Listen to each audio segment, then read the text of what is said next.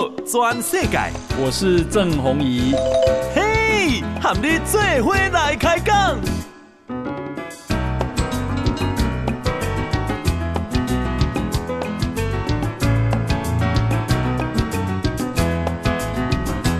好，大家好，呃，欢迎收听《宝岛全世界》。呃，我今天呢非常高兴，我们请来了这个八旗出版社的复查总编辑。哎，大家好，复查好。嗯，那个我们就是说一边聊新闻，也介绍一下这个八旗出版社最近出的新书。大家都知道，这个富察先生他是一个。非常活跃在台湾的出版界的这些年，他本来是中国的这个东北的出身嘛，嗯、对对，满洲人是满 满满洲人，满满洲人。我一直说我是满洲人，然后这个身份是更加这个是我愿意讲的一个身份。对对对，所以所以叫八旗，对不对？对，所以叫八旗，这个两个连起来。然后 这在台湾已经十几年了，在这八旗出版社已经。出了就是说很很多很有影响的书啊，这包括我的几本书，是是是，这个矢板明夫在台湾说三道四，还有人民解放军的真相，对，还有曾经以为中国最幸福，没错，这些书都都是八旗来出的。然后再打广告，正在编第四本，对不对？对对对对对，下一本可能要出一本这个日本和台湾比较的方面的一一一本书了。那么我们想就是说最近啊这个新闻，我想这个富查也一定很关心的。那个最近这个全世界最关心的。是就是气球问题了，这个不停的有新的气球在被打下来，然后呢，最新的新闻呢，一个是这个白宫啊说这个打十二北美国的十日至十二日的这个击落的三个高空这个飞行物，就是新的三个地球啊，呃，现在呢还没有证据证明是和中国有关，光这个新闻呢，今天我们在看中国国内报的非常大。中国说：“你看你冤枉我了吧？我们这个没找到证据。但这句话是什么呢？因为要证明这个气球是中国的，其实是很难的。它上面有没有国籍，也没有身份证嘛。就是说你要根据它的各种设备推测嘛。就是现在呢，美国说话比较保守，就是说现在没有证据是是中国的，但是说呢也没有证明证证明不是中国的嘛。所以说到底这个事情是会怎么发展还不好说。同时呢，我们看到呢，中国的外交部发言人这个汪文斌，呃，昨天说呢。”说啊，二零二二年以来，美国的高空气球十多次飞越中国领空，然后呢，呃，这是中国是常用的逻辑嘛，就是说我虽然做的不对，但是你也不对，然后对这种，哎，所以中国已经证明了那个气球是美国的，但美国说我还无法证明这个气球是中国的，对，是不是？对，但是按照逻辑讲，美国已经打下来了，对，打下来又翻个更翻很多证据以后呢，还没有发现这个是。确凿的证据认为这个气球来自中国，这比较严谨嘛。嗯，中国呢，远远的看着气球飞过中国这领空，这就说这美国的气球。所以说这逻辑上有有点奇怪。我突然想到一个这个理解了解到底是是不是中国的一个最最粗暴的标准啊？对，就是中国不是喜欢组合吗？山寨吗？对，就如果它里面有很多来自不同国家的的元件，然后组装一起。然后这个这种组合呢，其实其他国家都不太会这样想的，只有中国会这样组合的东西。对，而且做的又很大很气派的部分，通常都是中国的。对对是是这样，是不是这个逻辑吧？但但是在西方国家，他必须要证明的非常清楚。我过去啊，在那个日本当记者的时候啊，他有来的中国难民，就是最多是福建省的难民。福建省难民他们上船之后，之后呢，有一个最好把所有的跟中国的东西，护照什么全部丢掉。嗯，所以他们当他飘到日本的话。就是中国人怎么看，就是满口是福建话，然后呢，硬称说自己来自越南，啊，因为日本这个国家是收越南难民，有有这个国际难民法是吗？对，他就说越南，所以日本准备个越南翻译，怎么说？那个难民就光眨巴眼，不会 听听不懂，然后呢，找一个福建人，满口的福清话，一说就很很清楚，但是说我就是越南人，日本只只能收收留。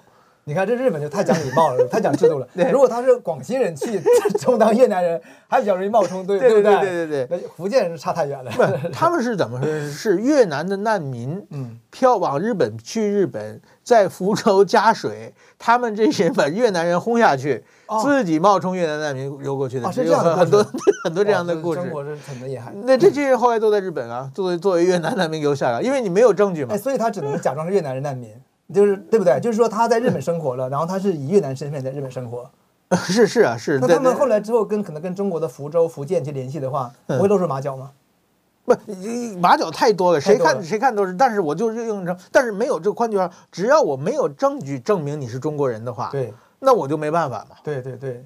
但是但是中国的逻辑正好相反，对对，我只要认为你是越南人，你不是越南人，你也得当越南人。对对对对对，就是就是等于说这个汪文斌看的美国的气球，中国也没打下来过美国气球，没看见对吧？没有报道。十余次飞过中国领空，那你怎么知道是美国的？对呀对呀对，所以下面一看着，原来那个气球上挂着美国国旗嘛，对，所以这是一个蛮奇怪。对对，这整个这次一气球事件你是怎么看的？我其实我第一想到的哈，因为我当时我不是研究这个、嗯、这种这个政治什么专家，嗯、也不是研究科技专家，嗯、对。但是我第一个反应说，我觉得哇，中国去在平流层制造那么大的气球，花了这个。几千万人民币吧，应该有吧，对不对？对对对。据说那个氦气就有上千。对，它是那个氦气就是打打掉的是那个那里面的氦气，就是价值一千万人民币。一千万人民币嘛。然后据说里边的很多零部件都是来自于各国的高科技，然后组成一个东西。对。然后我总觉得这个概念哈，很符合台湾的，不，很符合中国的这个逻辑，就是。就是见到它干嘛呢？因为你想看那个平平流层的那个大气球，它的功能，如果是说你在下面发生战争，的时候你你是一般飞机或者是导弹就可以使用吗？嗯。可是再往上就是宇宙嘛，就就宇宙飞船呐，或者是火箭之类的。对。可是它的逻辑是在中间去制造一个新东西出来，而且看起来那个技术也没有太高明。对对对。因为它控制气球可以控制气球，可是又不会那么的精准的去走，而也不会很快。嗯。所以我我其实觉得它它的目的是非常典型的符合。中国人就是突然冒出一个点子，说这个不错，然后就给领导上报告，然后领导说，哎，这个点子好，领导也很傻很笨，然后就制造出非常多的这种这种这个。对，我我觉得我我个人认为啊，就是说中国的卫星虽然他说的怎么样，但是中国的卫星，比如最近一直失败嘛，嗯，它好像跟这个晶片有关系嘛，就是。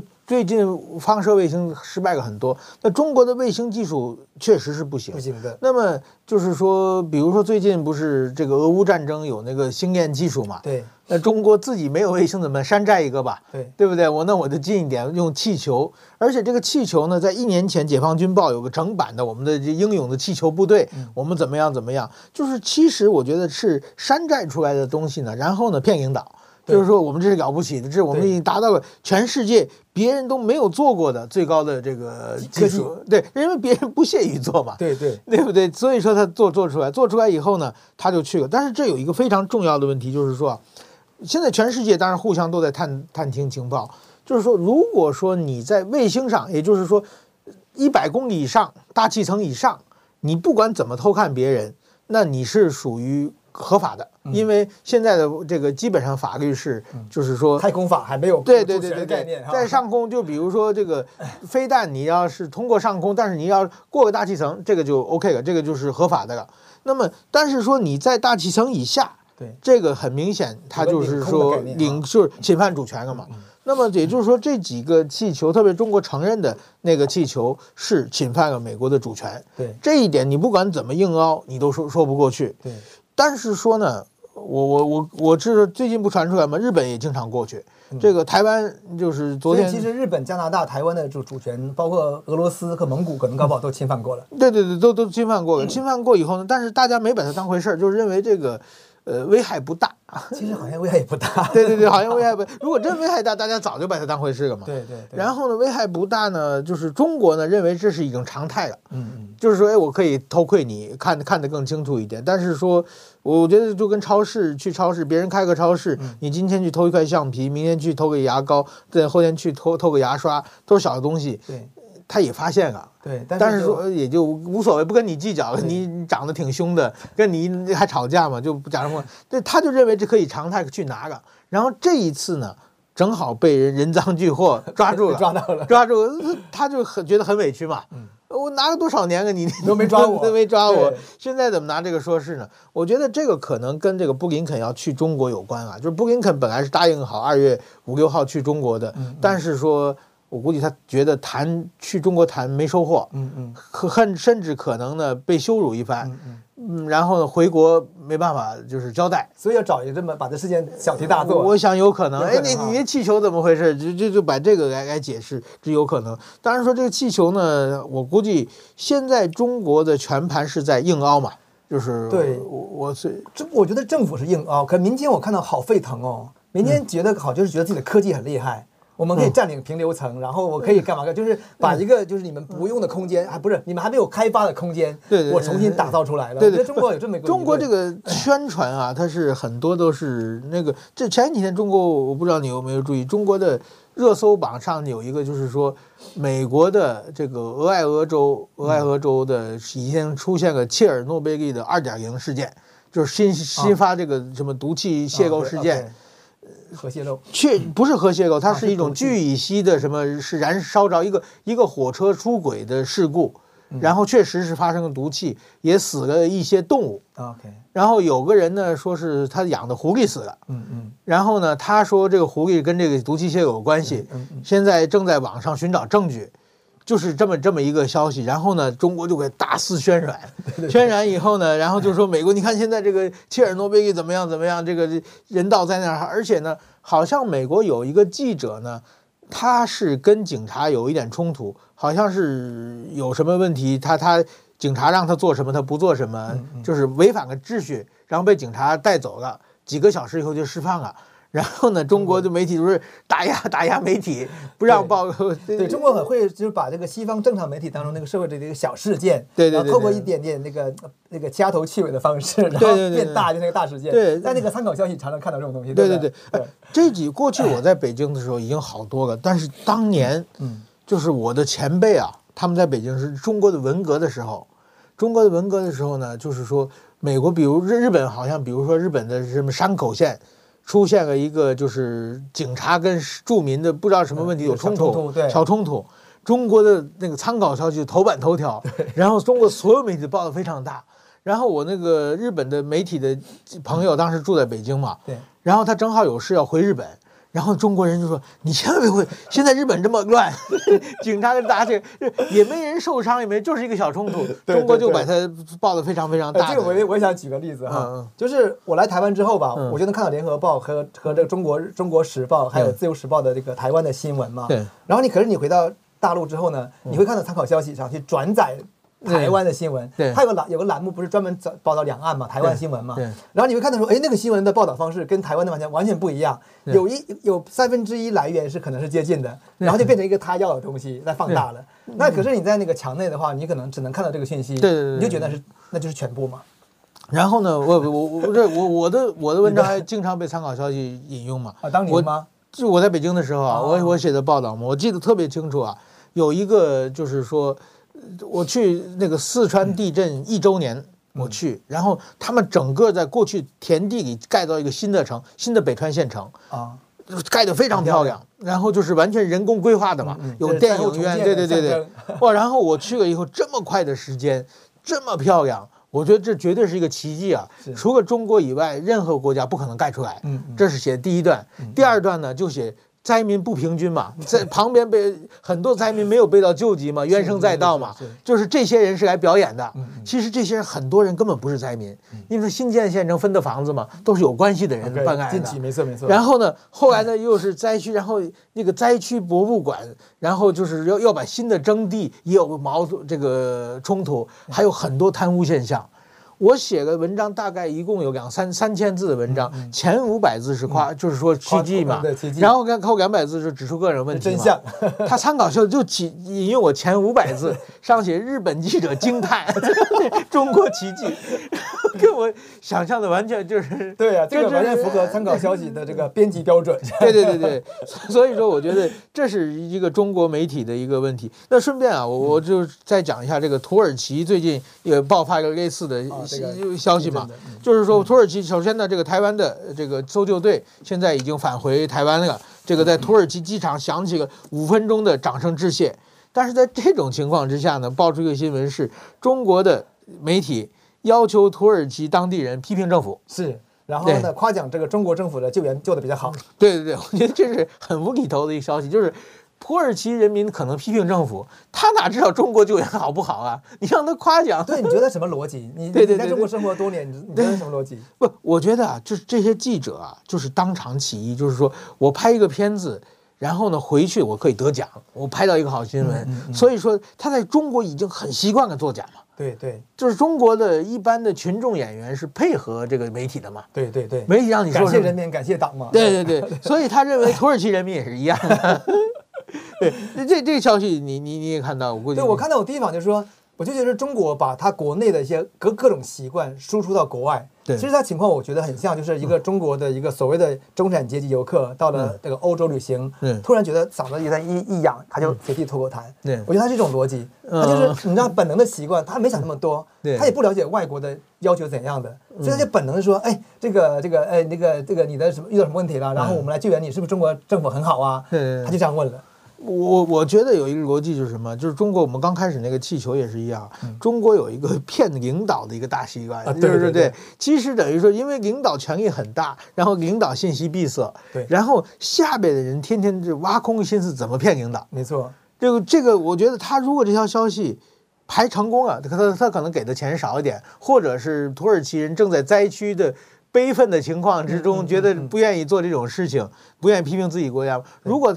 他给钱多一点，如果配合演出的话，那中国的领导就被骗了。哎，对，所以他逻辑，他他第一个就是说要证明中国政府去帮他，这是一定有的嘛。对。第二是，如果你在你在骂当地政府的话，不就更显示我厉害吗？对对对对对。所以他其实可能真的是想这样做，想花钱这样做。对，想这样做。如果他这样做了，我想在央视一定是新闻联播的头版嘛。没错。这个住非常重要位置嘛。然后中国的所有领导都看到嘛。没错。哎，我们很得得奖。对对对。得到这个政治肯定。对对，这记者得奖。升迁变主任变社长。对对对，所以这是中国媒体的。所以我现在想起来，中国其实很危险的。领导虽然领导即使聪明，天天有人骗他，这是个问题。好，那我们先谈到这里，马上回来。报道全世界，郑弘仪和你最伙来开讲。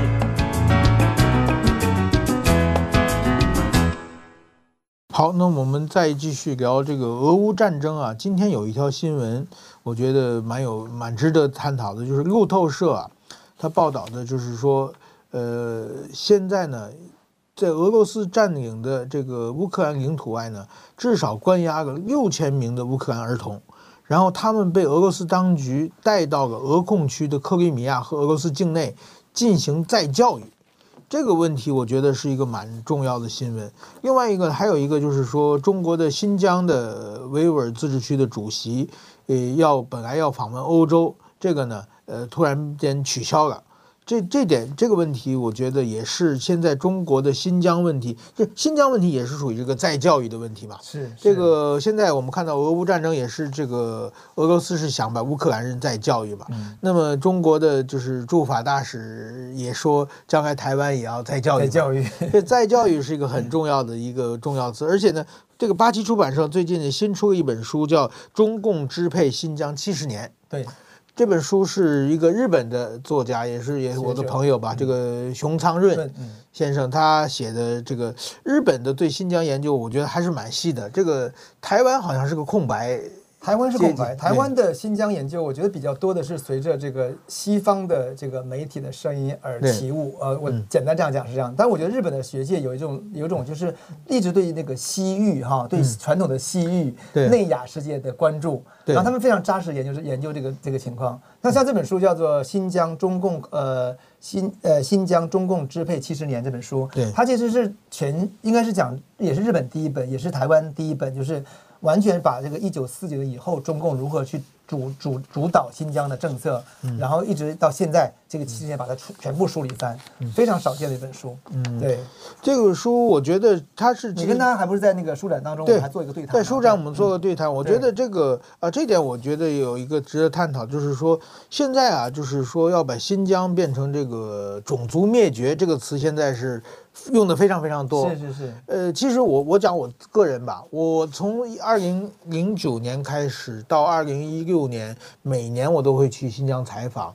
在西方社会还基本上不关心新疆的时候，我就一直说出这新，一直在通过报道啊，在日本产经新闻以及日本杂志上，很多杂志呢在写这个新疆的问题、新疆的人权问题、新疆的这个宗教自由被侵害的问题，然后呢。这个新疆问题在国际上、社会上受到重视的，基本上我认为是二零一八年的是这个美国的彭斯副总统的讲话之后，然后在全世界才掀起一一片这新疆热，才把新疆的人权问题这放的看得很重，然后呢，后来呢就突出出现了种族灭绝问题了。嗯，但是说我认为，我个人认为啊，这种族问题是有一个概念的，就是说中中国在新疆进行的、呃、这个事情，如果用种族灭绝这个词来做的话，来形容的话，那跟我们想。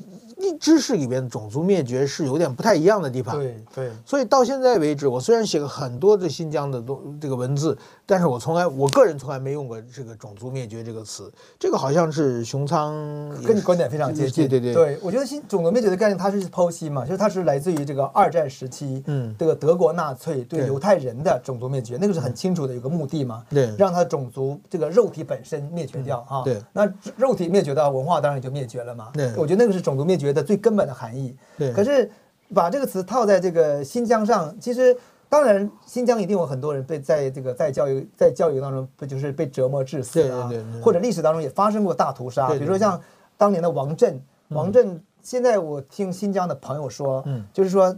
新疆小孩子如果小小孩大哭大叫的话，嗯、他吓唬他说就说王震来了，对，然后小孩子吓得马上不敢哭了，就可见在一九四九年当时等中共收复新疆时候，那个记忆还是残留在今天新疆人身上的。可是你要如果说他是这个种族灭绝的话，嗯、就他的最大理由就是生育嘛，说这个限制这个维吾尔生育嘛，对对对，对强制堕胎，强制堕胎嘛，对对对。可是对汉族也是一样啊，对吧？而且新疆人还是可以生两三个小孩的。就汉族只能生一个，嗯、新疆作为少数民族可以生两三个，所以他那个逻辑上还是没有办法完全拿西方的逻辑去对应新疆的这个事情。对对对。另外一个就是说，单纯人口来说，呃，最近几年人口是在减少，嗯、但是长期以来，就中共统治七十年以来，嗯、新疆的维吾尔人的人口是在增长的嘛。对，呃，但是制作者也说，他说汉族这个更多，对对对对对，就是汉族用移民的方式去增加，现在比例应该已经超过。所以说，但但是说，人家他的人口增长的情况之下，你说他是种族灭绝，这个是有点蛮奇怪。对，所以熊仓是用文化的种族灭绝来形容，我觉得这个蛮精准。我认为是对文文化，就是说对于中国的这个中华思想，首先它就是对。外族的文化上的一种，就是说，我的文化是优优秀的优质文化，你的文化是劣质的文化。然后呢，我就给你慢慢慢慢的给你同化，然后把文化消灭。对对。那我们讲到这个富察是满满洲满洲人，对，满洲好像满文满文你会吗？满文我当年学过，但是真的不断学不断遗忘，就现在就真的忘了，不敢讲。就啊，把尼哈就会几句问候问候语。对，那就是基本上好像能。读满满族文字的人，现在全中国没有几个。可是我觉得满族满满族满满洲文化的消失，哈，我觉得倒不是说是呃这个汉文化的这个强制性的导致结果，嗯，它是本身是满洲人作为一个统治者统治汉人统治中国之后，以少数人统治多数人，不得不选择汉化的结果，就是它本身是有一种不得已的一个汉化情况。这个情况，我觉得如果在人类文明的发展过程当中，就是有的小族群语言很少的人。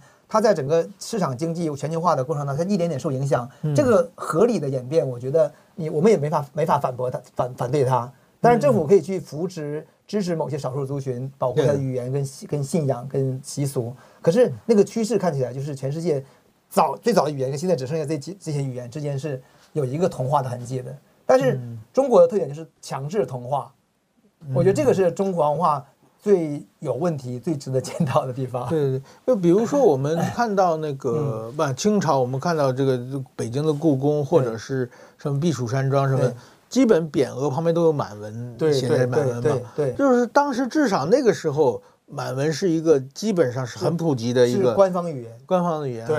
然后，而且他当时那个官方语言里面，这个讲讲历史哈，就是他还写，他还有维吾尔文的藏文哦。对。像比如说像那个雍雍和宫。它就是三种语言，它有藏文，对。对，然后等于说西藏那个不呃承德的喇嘛庙吧，它还有蒙古文、满文、汉文跟维吾尔文，就是它其实是蛮蛮符合台湾现在这种多语言化政策的概念。那你知道在台湾的满族人就是满人还有谁啊？好像。台湾的满人其实现在就是有还蛮多的，像有名的像关中啊、金普聪啊，这都是满人代表，而且他们的祖籍都是跟我的家乡一样，都是从东北来的。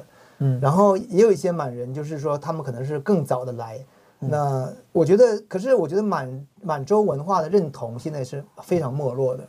就是基本上大家虽然有这个满洲的身份，还在说啊，爱新觉罗呃改姓金了，对不对？对对对。啊，然后现在这个清宫戏上演，大家就是对这个满洲文化又产生某种好奇、猎奇之心。对。可是真正的认同跟推广其实是蛮少的，所以八旗是在做这个事情。你看，我们出了很多跟这个有关的书，对。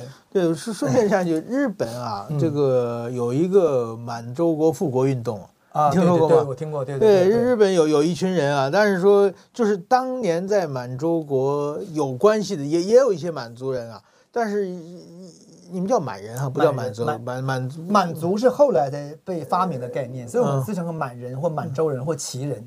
啊，旗人啊，对对，旗人是比较比较，就是当时自我自。自己和别人都是都认同的一种说法。对对，旗人就是他其实是跟民分的嘛，就是我是统治者。其实民旗有统治的含义，因为他有公民权的概念，就是说我是这个国家的的公民跟统治权。所以汉人如果想入旗的话呢，他就变成统治的一部分，统治者的一部分了。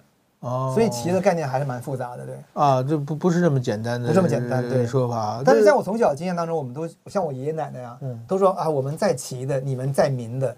对，就你们在民的，就是你们是民，你是汉人，那我们是旗人，对那个差别。对我我我在日本写文章的时候，中国管维族就是维人维吾尔人叫维维吾尔族嘛，对对，维吾尔族人，这个管这个西西藏人叫藏藏人叫藏族嘛，对对。然后日语两个都有嘛，但是我在文章中每次我我的我我的写法就是说，在外地的，就是外海外的维吾尔人自称维吾尔人和自自称这个。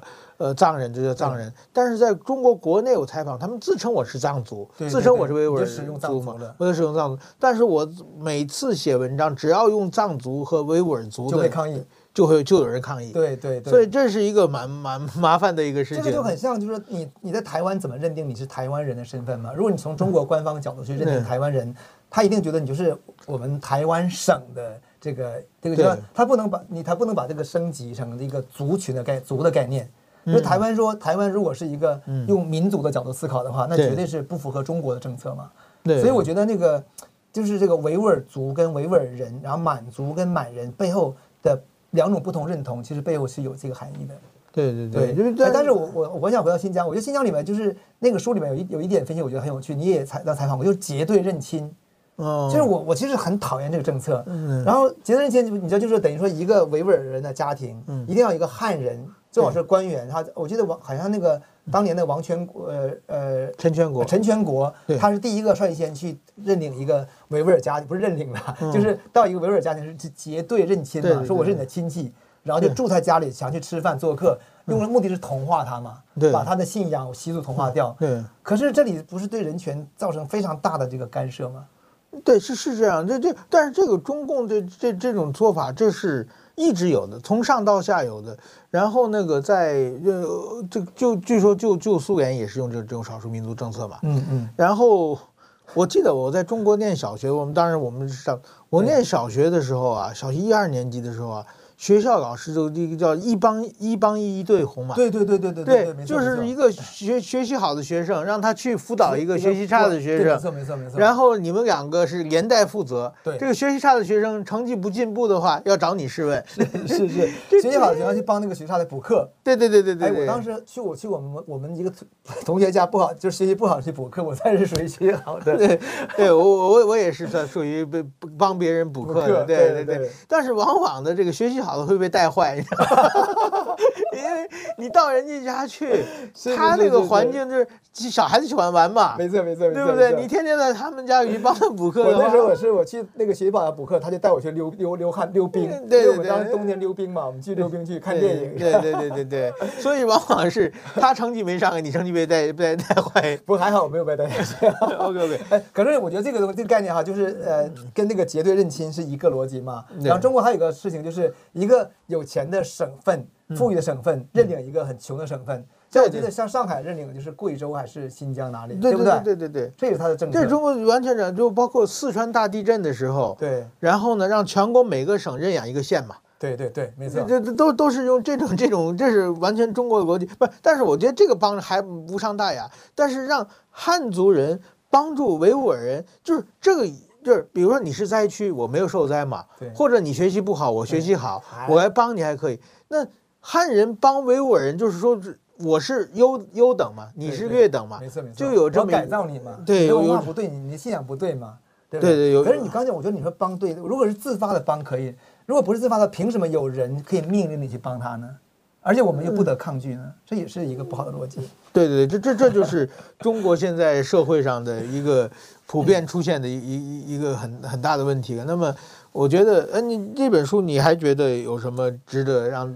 呃，大家对，我觉得这个除了那个文化的种族灭绝的概念，这个这个这个，它值得跟大家去分享之外，哈，我觉得这个我是觉得这本书非常值得看，是主要在于就是我们今天就是对于新疆的理解啊，完全就是被这个集中营这个事情这个新闻效应给绑架住了。对。然后当这个效这个这个效应不在的时候，西美西方不关心的时候呢，其实台湾也就不关心了。嗯。可是我觉得新疆发生的事情啊，从一九四九年到呃到现在的这七年事情，其实。我觉得作者也提过，你跟他对谈也提过，就是说你要知道他是怎么出于什么样的一个心心理逻辑跟思维去治理，所以你会想象说这一切会不会发生在我们这个土地当中，他是怎么走的？这个其实是蛮有趣的。对对，我觉得这个对台湾人来说是最重要的一点，就是说现在台湾有很多统派嘛，就是统派就是当然说是。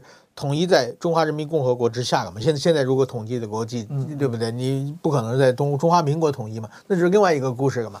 那那个就是中华民国之下变成中华民国中华人民共和国一个省的情况之下，那么中国的统治方法，就是说会怎样？就是他的再教育是一个怎么样的方式？这些东西我觉得。大家要看一看，想一想，对对对，有有一个这个想象力嘛？对对对，因为我觉得香港当然也是一个案例了，就我们看到一个变化。然后新疆其实是是一个更长达七十年的完整案例。然后我觉得多了解一下其实是好事。台湾应该是理解到中国这个中国的政治跟中国的政策。对，我觉得这这这个文章，我我觉得大家是可可以可以就是想象一一下子，就是新疆是一个非常典型的例子。但是说，比如说现在有的台湾的。逻辑就是我们不要战争嘛，但是谁都不要战争嘛。是，但是说不要战争的话，那么我们要不要新疆人的生活？这这是一个考虑，就是也许是你如果能够，就是说无条件的避战，可能会给台湾带来这个新疆的这个生活。那我想，如果将来中国统治新疆这个七十年下来的话，那么可能要发生的事情，我我想一定一定会会发生。这个台湾的这个呃，就是。至少虽然有一部分人支持统一，但是大部分人不愿意统一嘛。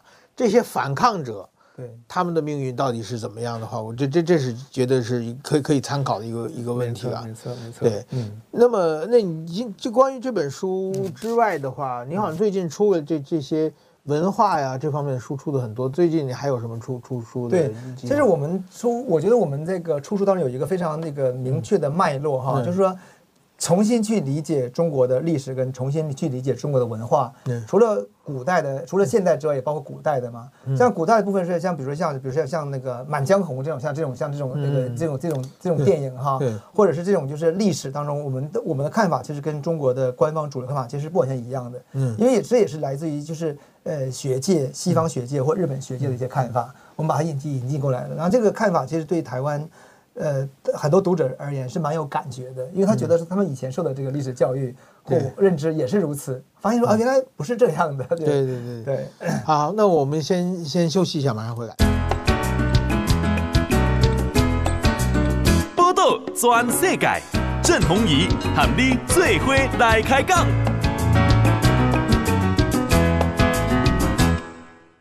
好，那我们继续聊。刚才呢，这个富察讲到这个。中国的贺岁片《满江红》，不知道大家有没有听说过？这是这一段时间在中国国内最火的一个电影，而且呢，就是说话题性最多了，而且就是说引起了很多的争议了。这个《满江红》是这个宋代的南宋的抗金英雄岳飞他的写的一首词，但有人说这词根本不是岳飞写的，更不是啊，这个这个这，但中国官方都认定是岳飞写的。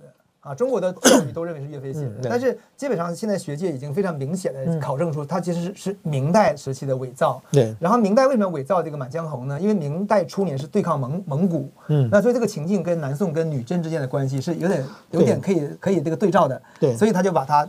硬加到岳飞身上去了。对对对，这个我觉得不是岳飞写的，有几个证据了。有一个是岳飞有个孙子叫岳珂嘛，对对，他收集了一辈子爷爷的遗稿，是是，然后把岳飞写的能找到的文字，而且当时岳飞去世没有多少年嘛，然后找到遗稿编成岳飞的这个全集，其中没有《满江红》。没有《对。到现在我们岳飞的所有资讯，我们都只知道《满江红》。对对对对对。但是说，如果这么有名的、这么慷慨激昂的这个。一首词词，他没收集到这个孙子，不合理，不合逻辑嘛？对，孙孙子太笨了，对不对？这这是一个，另外一个就是说《满江红》有些错误嘛，就是比如说踏破贺兰山缺，对，这个我们台湾的朋友不知道贺兰山在哪里吧？应该是。对这个可能概念吧，就是但是台湾大部分学过中国历、中国地理，对，学得很好。对对对对，就是贺贺兰山是在西边嘛，对，这个岳岳飞是要往东北打嘛，对对对，对不对？他在西北是西夏的地方嘛，是。这个岳飞一辈子跟西夏没有任何的交融、交流、交战过，也没有打过嘛，所以岳飞要想打这个灭金，他就是往突破贺兰山这个明显走错路了嘛，是是是，他跟那气球一样，就飘飘飘飘错地方。对对对对，所以这个，然后呢？还有一个蛮有意思的这现象，就是说，中国啊，这种这个是宣扬民族主义的这么一个电影嘛。然后呢，中国有一个叫民族主义指数啊，越到北方啊，对，这个民族主义越强，对，越到南方越弱一点。那所以说呢，这个《满江红》看的电影最收视率最高的就是票房最好的是东北吧？是东三省对。哦，对你你你你老家老家。然后呢，这为什么东三省有意思？岳飞是抗金的电影，对不对？对呀，东三省是我们金人的大本营哎。对啊，现在你们完全被不但被同化，而且被带到那边去了，惭愧惭愧。哎，金人其实金人就是满洲人的前身，因为你真人就是满洲人的前身。对对，这个其实是同一同一种人。对，你们是那个等于说一开始被刺那个刺客那。但是哈。我必须，我必须再解释一下，今天的中国的东北呢，百分之七十到八十的这个汉人的移民呢，都是在这个从晚清以后到民国期间，尤其在中国中共建国以后，陆续的移民造过去过去的。就是说，今天的东北其实满人或女真人的这个遗存已经非常非常少了。嗯，对。那所以今天的东北人，其实某种意义上他是河北人，或者是山东人，嗯，或者是河南人，就是也是中原那一带的移民的这个这个这个。很结对的结果，那当然他们就是非常典型的带有一种就是中原思想跟传统中国思想嘛，我觉得这是原因之一。嗯，不，另外一个我我我觉得啊，就是中越到北方越讲政治嘛，他越到南方就是说那个我我过去听说啊，就是共产邓小平刚刚改革开放的时候啊，这个北方的干部和南方的干部去见邓小平，是。这个北方的干部问的是我我们可以做什么，然后呢，南方干部问呢。我们不可以做什么，你只要对不对？只要不可以做什么，剩下我都可以做嘛。对对，这个北方干部可以做什么？这是很明显，这个中国的南北的差异非常大。我我也讲了一个我一个 同学的故事哈，他亲自给我讲的。对，他是一个呃，曾经当年是在一个市某个市做一个市长的秘书，所以蛮高的一个位置了哈。他说他去南方去广州的考察的，回来结果他们在说私下结果说，我们之所以经济不好，是因为我们不敢嫖。他今天跟我讲的，我其实当时吓一大跳。我说：“你怎么得出这个结论？”他说：“他他们真的认为就是这个结果。他认为就是说，一旦是搞市场经济的话，就一切都是都是自由的嘛。”他说：“你看广东人就是敢这样做，所以他经济搞得也好。”那个逻辑当然是不对的嘛，对不对？对对对。这个就是，我觉得东北其实完全是计划经济的产物了。就是今天讲东北人的民民族主民族主义指数高，也是因为他们的大脑已经被计划经济跟国家官方给捆绑住了。对对对。那南方是比较市场化的。嗯。不，我记得非常那个清楚的啊，是二零零八年的时候啊，就改革开放三十周年，那时候还是三十周三十周年，那个我在北京，他们中国组织一个各地的这个访问改革开放成果的一个外国媒体团。啊，然后呢，由这个外交部的一个副司长和国务院新闻办的一个副司长，好像还还有一个宣传部的一个副部长什么的，一一起带队，嗯，然后呢，到南方北方去过好多地方。到北方去的时候啊，这个他们当地就欢迎嘛，然后当地的领导讲话，一定是把这个几个官人先到上面，尊敬的外交部什么什么副司长，尊敬的什么对，然后呢，以及各位朋媒体朋友，西方媒体朋友，对对对，外国媒媒体朋友，然后呢，讲的所有的话全是对着领导讲的，我们媒体完全是附属的，然后吃饭的时候就完全是对着这个媒体讲，然后呢，我们要写什么东西的话呢，都是跟我们说。什么可以写，什么不可以写？你要怎么写？这都是这种居高临下，我们都是外国媒体，对对对对，他也是跟你讲一下，但是到了南方以后呢，这几个领导他们都不在乎，反而是路透社啊、美联社那大媒体对，然后他们就是当地但也是非常重视。然后吃饭的时候，这些外国媒体上主桌，当然产经新闻属于不大不小的，有的是上主桌，有的不上。然后在这里边呢，他们就说：“你们给我写一篇，我们这需要什么技术，或者我们需要什么资金？嗯嗯，你们写一篇，帮帮我们，能不能介绍一下？”就是开始想做生意，对对，开始想让外国赚。那个北方就是这个是很明显的一个不同，哎，对对对，真的是。我觉得北方话跟南方话的主要差别，可以说就北方是非常。官方主导的，对对对，就是非南方是非常市场主导的差别。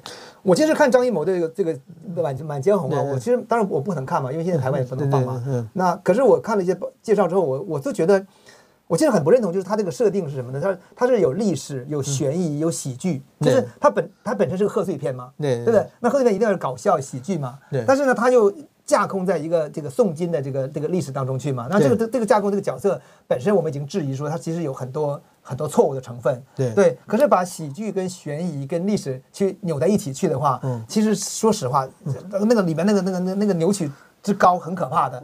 但是我觉得中国的这个这个这个这个观众哈，其实感受不到这个东西，他就觉得是啊，张艺谋拍的好好看哦，然后觉得，但是我我甚至有问一些朋友说，哎，问了你看了怎么样？他说。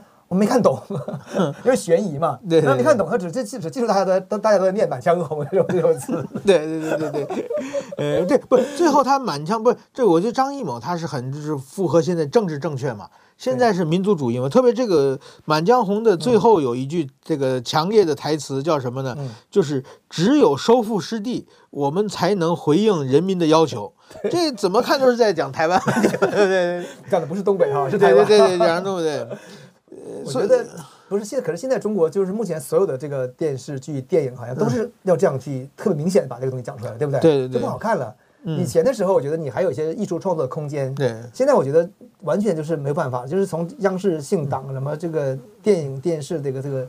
对，管制之后了，我觉得已经愿意来越难拍拍东西了。已经，我觉得张艺谋早期的电影还有一些算不错的，但是这这最近这些年就是完全变成宏大叙事嘛，对对对，全是等于说强调权力的强大，强调这个怎么说？用用美学来来弘扬权力，对，来凸显权力是暴力美学这种感觉嘛？对对对，没错。所以说很悲壮的，这这这种逻辑其实。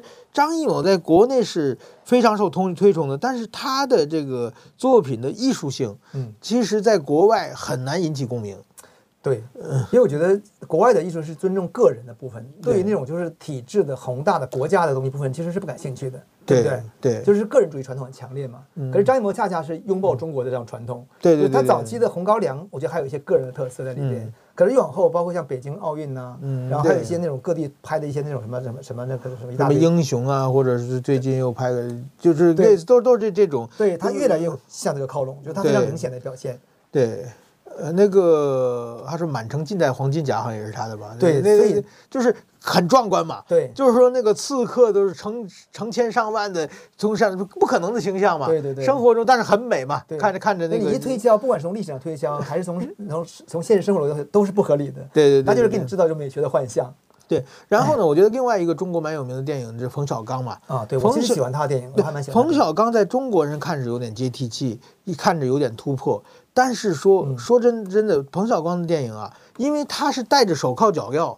的情况下有所突破，所以中国人觉得哎，好像有一点。但是说如果再在日本，我就按日本嘛，我给日本的朋友看彭小刚的电影，大家看的就是这就是小儿科吗，这不是那个大学生拍的电影吗？那那那种感觉，这是没有深不深刻的。哎，我觉得这个这种感觉哈，是在台湾或者在西方任何国家看中国国内的书写，然后研究创作，包括电影都普遍产生的感觉，就是他在那个。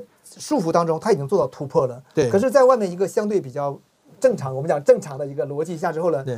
你觉得你本来把一个正常的社会压缩成那样子，你再突破一点点，东西本身已经是不对的了吗？对。可他们在里面只能这样做，所以有时候你在看到他们的研究、看到他们的书写时候，会很感慨。就我做出版也是一样啊，就是我觉得我有时候有些中国大陆作家的书出版之后。他就他觉得他已经很突破，写到某个点了。对对对。可是，在台湾看，觉得那那你你连连我连连我们这边的常识还没达到。对对对。然后 感觉很强烈。对对对，就就会会会出现。那我们就顺便讲一下电，他聊一下电影。我觉得电影台湾过去有金马奖嘛。对。有一段时间完全被中国电影席卷了。是是是。然后呢，最近又开始有点分道扬镳了嘛。对对对。这个我觉得有两种跟两岸关系有关，另外一个我觉得中国电影普遍的。水准在向下降，下降哈，这个是是是绝对有有关系的。呃，我但我我有另外一个角度，我是觉得当初那时候华呃金马奖就是有点像励志打造成一个什么全球华人的电影大奖的概念，但是我自己觉得全球华人的概念是很难成立的。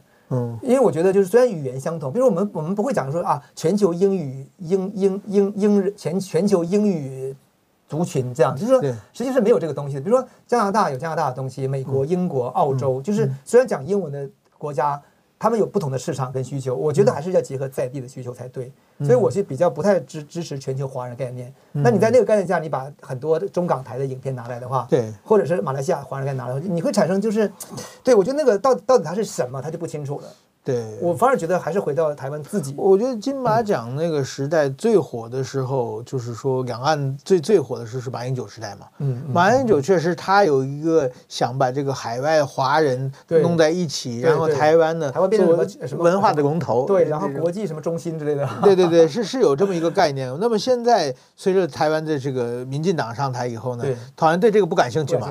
对，当全球华人文化龙头是，好像现在台湾的执政完全不感兴趣。这个话题的，没错没错。所以从二零一零年代到二零二零年年代，这十年的变化还蛮大的。对对对，所所以我觉得最近台湾呃，比如说，但是最近比如香港那个时代革命，这这这些，就是说跟中国抗争的电影，反而在台湾引起的话题性比较多了。是是。这这点是一个整个的文化艺术的变化。但是我觉得有一个很很大的嗯变化，就是过去香港的电影。